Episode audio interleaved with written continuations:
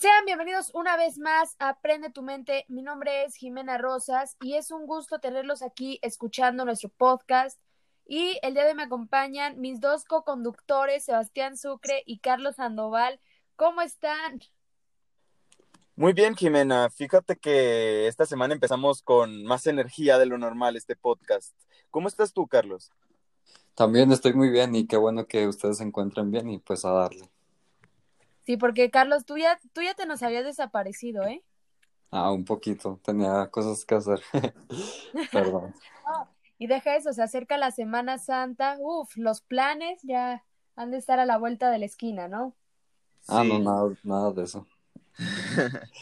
¿Qué van, ¿Qué van a hacer en Semana Santa? ¿Nada? Mm, Pues nada. yo por prudencia nada. O sea, me fui la semana pasada a Cancún. Ajá. Este, por eso creo que no pude grabar, pero eh, pues por eso la Semana Santa va a ser de puro encierro porque pues van a subir los casos y, y todo esto y pues hay que ser prudentes en, en las fechas importantes. Sí, claro que sí, nos vamos a tener que quedar encerrados 15 días hasta que salgan los casos y ya después ahí esperemos no haya otro rebrote. Pero, a ver, Sucre, cuéntanos un poco, porque básicamente tú nos diste la idea de, de hablar sobre la nueva reforma en el cine mexicano. Entonces, no sé si nos pudieras poner un poco en contexto sobre esta, esta situación. Ok, este, les voy a platicar. La reforma va así. Eh, en el Congreso hace poco se acaba de aprobar una reforma al artículo, creo que 8 de la ley de cine eh, y entretenimiento, si mal no estoy, y esto involucra el cambio de, de la reforma, eh, perdón, de la reforma no, del- de la propia ley, que indica que a partir de ahora, eh, y se establece de manera literal, eh, las películas que se presenten en un cine o en una sala de cine deben estar eh, en su idioma original con subtítulos en español, a excepción de las películas para niños y este, aquellas películas que estén en su idioma original español. En todo caso, todas deben tener subtítulos al español para eh, apoyar a las personas con discapacidad eh, auditiva y eh, para fomentar también la, la presencia de estas mismas en, en- el cine. A, a manera personal de lo que, de lo que comentas, a mí me parece bueno que implementen este tipo de, de acciones para ser obviamente más inclusivos y todo. Sin embargo, considero que debería haber eh, salas exclusivas para, para este tipo de, de personas con esta discapacidad, eh, porque a mí, a mí en lo personal me desespera muchísimo ver los subtítulos en español de una película en, en inglés. O sea, yo si voy a ver una película que está doblada, no voy a ver los subtítulos. O sea, yo voy a ver la película doblada precisamente porque no, no me gustan los subtítulos. Entonces, por ejemplo, tú, Carlos, ¿cuál es, cuál es tu punto de vista sobre, sobre esta reforma?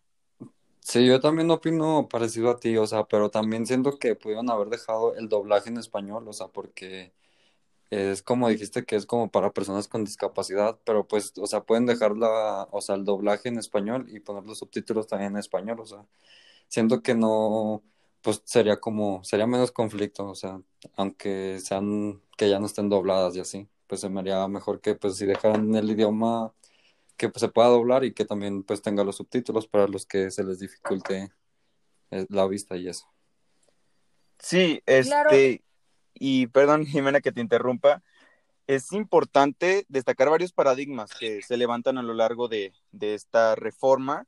Eh, a lo largo del podcast los vamos a estar platicando, pero eh, me llama la atención el hecho de que no consideren también a las personas que no saben hablar inglés. Este, no está mal el hecho de, que la mayoría de la población mexicana no sepa hablar inglés, creo que es algo fundamental hoy en siglo XXI. Eh, pero pues también hay que entender a, a aquellas personas porque estamos en un eh, país que habla español, o sea, por definición no puedes forzar a las personas a hablar un idioma extranjero por más conveniente, por más útil que sea. Eh, estamos hablando de es el idioma nativo, o sea, es eh, en Alemania ven películas en alemán, en Francia ven películas en francés y es algo totalmente normal. Claro, de hecho, eh, pues ya me metí a leer los artículos y todo, y dice que el doblaje no está en peligro, o sea que obviamente va a haber películas que van a ser grabadas en el extranjero, películas de Hollywood, por ponerles un ejemplo, que se van a doblar al español, sin embargo, se le van a agregar los subtítulos también en español, que según dato, va, va a incrementar el acceso a los cines cerca de un 2.4 millones, eh, porque 2.4 millones de mexicanos cuentan con algún tipo de problema eh, auditivo. Aquí mi conflicto más que nada va a ser eh, eh, de un tema de, va a sonar muy sangrón y lo que quieran, pero es un tema de contaminación visual, porque en vez de centrarme en la película y en las escenas realmente, que sería en español, yo me concentraría más en, en leer los, los subtítulos, o no sé ustedes cómo, cómo les parezca esta, esta situación. ¿Ustedes leen los subtítulos o los distraen? Porque a mí sí. sí, también yo tengo conflicto con eso, o sea, porque, o sea, ver la pantalla o, ver la lectura. Entonces siento que, pues, si vas a ver una película en su idioma, pues, normal, pues la verías en eso, sino qué caso tendría que la vieras ahí. A mí también me causa el conflicto, este, alrededor de lo mismo. Eh, yo eh, tengo mucha tendencia del inglés, puedo eh, tanto hablarlo como escucharlo perfectamente. Y al igual que tú, Jimena, no me concentro, o sea, es, veo los, o sea, ahí están los subtítulos, tengo que ver los subtítulos. Eh, aunque sea, a mí no me gustan los subtítulos en español, o sea, si veo una película en inglés, procuro que si pongo subtítulos sean en inglés para no distraerme de la narrativa, porque o escucho o leo, pero no puedo hacer ambas y creo que también estamos dispersando a las personas de poder ver la película o leer la película. Si tú, eh, por ejemplo, estás viendo una película en francés eh, o incluso en, coreano, que recientemente fue Parasite la que ganó el Oscar, eh, estamos hablando de, oye, es complicado leer un idioma que se mueve tan rápido y no todos a lo mejor podemos leer de manera ágil. Entonces, vemos eh, el texto a lo mejor avanza muy rápido, van a haber personas que se queden sin leer el, la película y no van a entender lo que están diciendo, pero tampoco se van a concentrar en ver la imagen de la película. Entonces también, esto es un cambio muy grande en la industria del cine. Exacto, porque también no son subtítulos normales como los que, que, se aparecen y desaparecen cada que habla un personaje, sino que son, es un audio descriptivo que ponen comiendo o silencio o música de fondo. Entonces, ese tipo de subtítulos, quieran o no, para los, las personas eh, que no tenemos ningún tipo de discapacidad auditiva, eh, pues sí es un poco de contaminación visual que a la larga pues va a hacer que la experiencia del cine ya no sea lo mismo. Y ahí es donde nos lleva al siguiente tema, creo yo, es que los servicios de streaming van a aprovechar esta situación para hacer crecer a su audiencia. Y ya si una persona quiere ver una película y tiene problemas auditivos, ya no necesariamente va a tener que ir al cine, sino que lo va a hacer, lo, va a poder hacer desde la comodidad de su casa con un audio descriptivo o un audio que se adapte a, estas necesidades que, estas personas tienen. Sí, claro, porque como tú mencionas que hay, o sea, subtítulos que sí son estorbosos, o sea, por ejemplo, que cierran la puerta y sale el subtítulo de cierra la puerta fuerte. Entonces siento que, o sea, aunque quieras, pues te distraen, aunque estás viendo la película en, el idioma que entiendas, eso te distrae, o sea, volteas a ver y siento que como tú dices que es mucha contaminación visual. Esto interfiere, creo yo, también lo que mencionas de, las redes sociales y la capacidad de la tecnología de innovar eh, con respecto a las viejas industrias. No creo que el cine como tal muera porque es parte de la cultura mexicana de quizás ir al centro comercial, ir al cine y luego eh, visitar otras tiendas, es parte de como la cultura del consumidor, pero creo que es, un gran golpe, sobre todo porque es una imposición a los cines. A lo mejor se pudieron habilitar, oye, siempre debes tener una función disponible en, esto, pero el cine puede decir, ah, pues tengo dos funciones de los Avengers, una que sí tenga los subtítulos y la otra que es a la misma hora, a lo mejor que no tenga los subtítulos para comodidad de también muchas otras personas.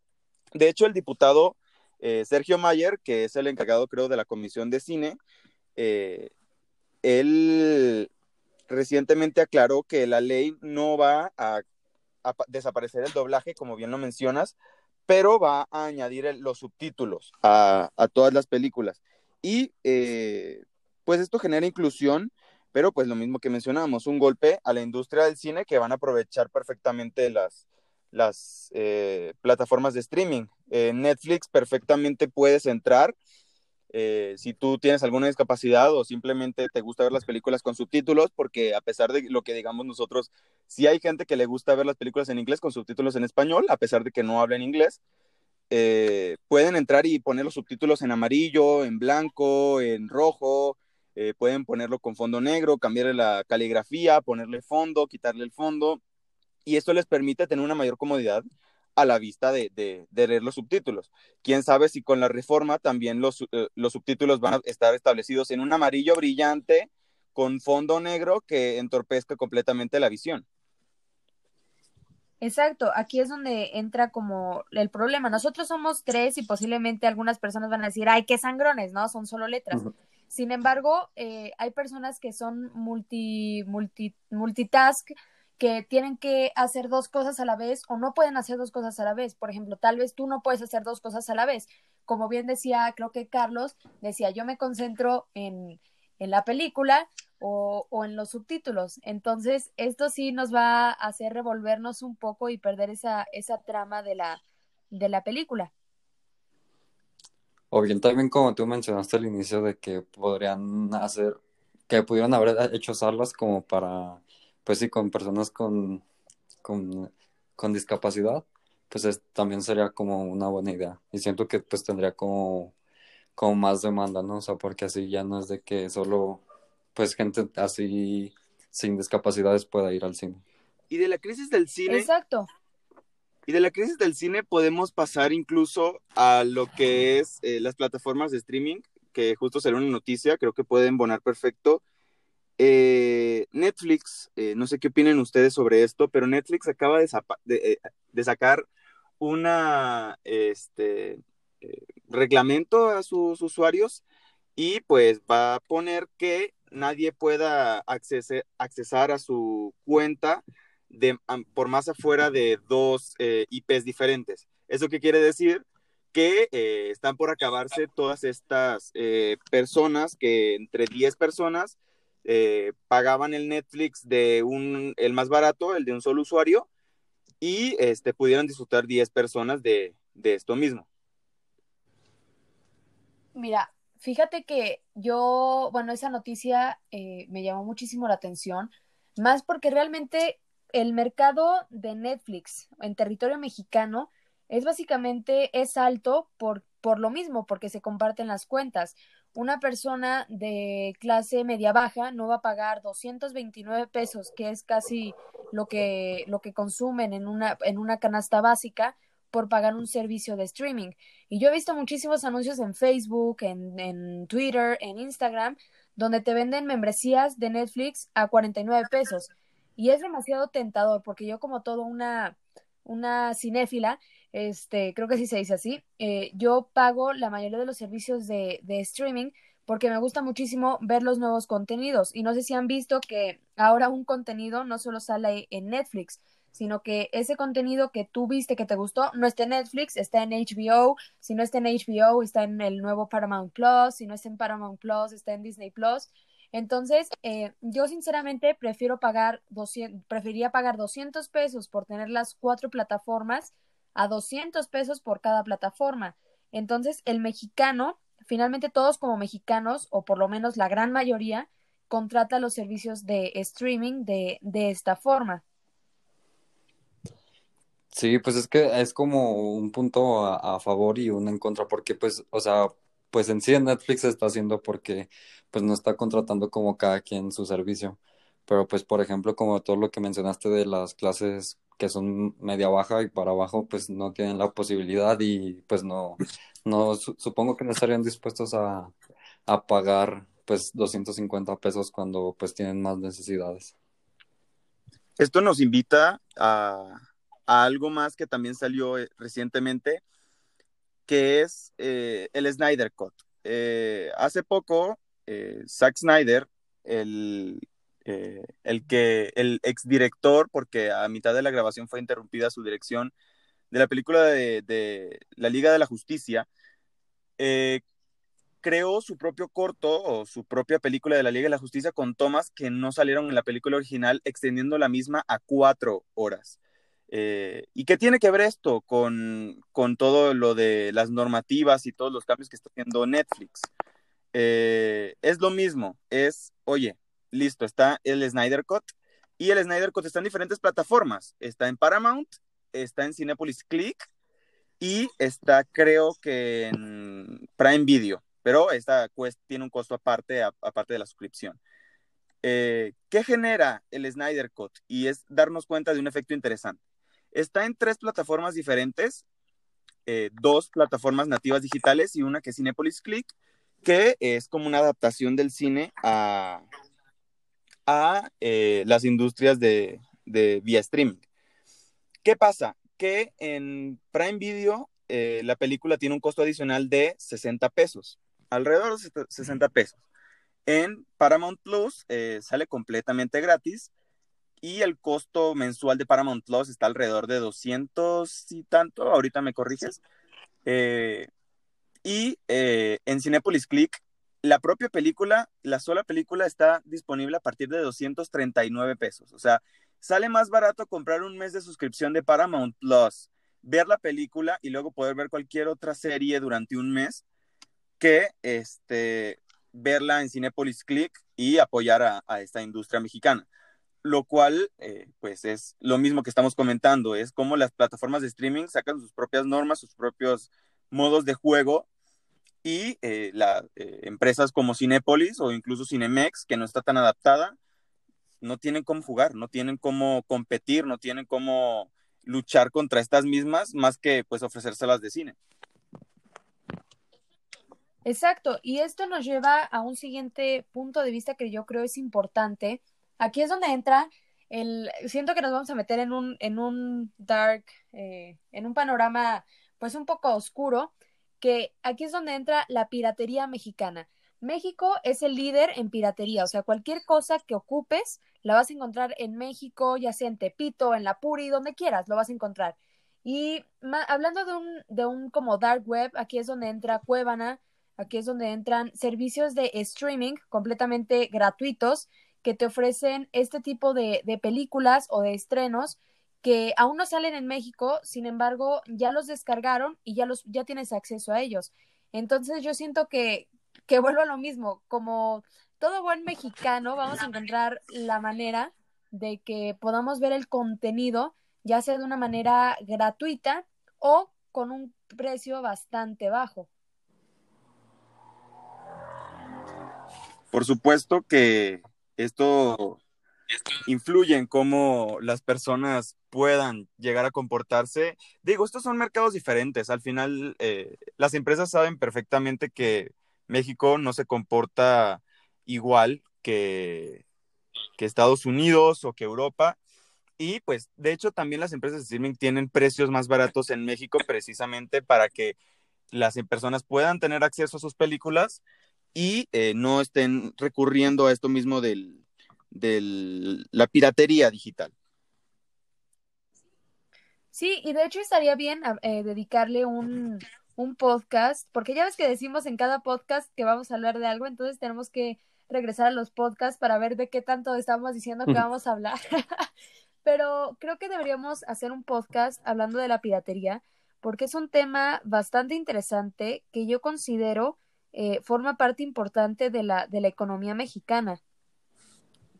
Completamente estoy de acuerdo contigo porque abarca más campos de los que cualquier mexicano se podría imaginar. O sea, la piratería llega más allá de los límites que, podemos pensar, ah, pues solamente las películas, eh, alguno que otro producto que encontramos en, en Tepito, en estos mercados, en el centro, en, en cualquier otro lado.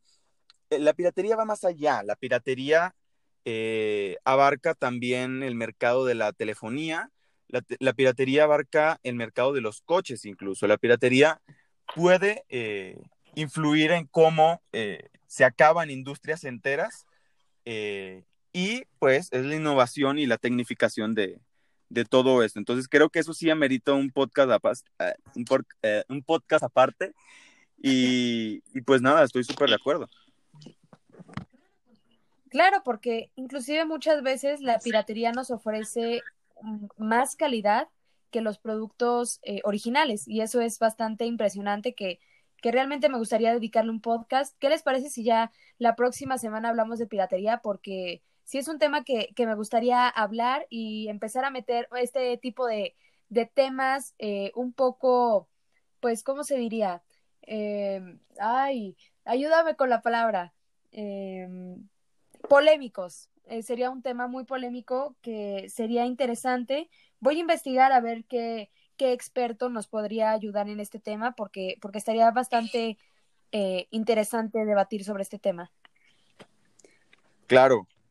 Sí, como- Adelante, Carlos. bueno, también como dices que es, que es muy polémico, o sea, pero pues cuánta gente no, no vive de eso, o sea, yo siento que más de la mitad de que la población de México pues se mantiene gracias a, a la piratería.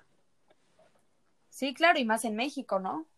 Sí, aunque no subestimemos la capacidad del resto de Latinoamérica por, por replicar esta misma acción. Pero bueno, creo que ya nos estamos desviando un poco, así que pues sería una gran manera en cómo cerrar el, el podcast, haciendo la típica promesa de que vamos a grabar un podcast sobre un tema en específico que no vamos a hacer.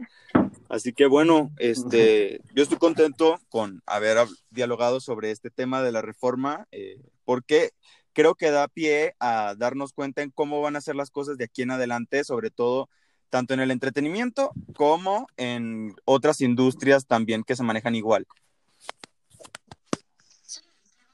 Sí, claro que sí. Y yo les agradezco muchísimo que como siempre eh, me, bueno, se complemente este podcast con, con su presencia. Realmente muchísimas gracias. Y pues bueno, eh, creo que eso sería todo. No sé si quieran agregar algo para, para ya despedirnos y cerrar el, el podcast.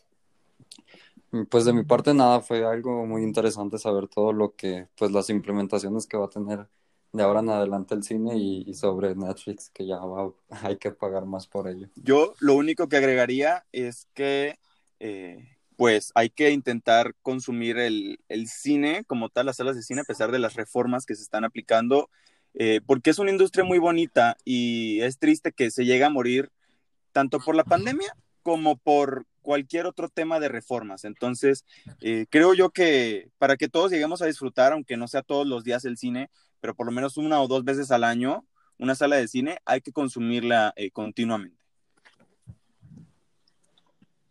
Concuerdo completamente contigo. Y pues bueno, esto fue Prende tu mente. Muchísimas gracias por escucharnos y nos vemos hasta, bueno, no nos vemos, nos escuchamos hasta el próximo episodio. Chao. Chao.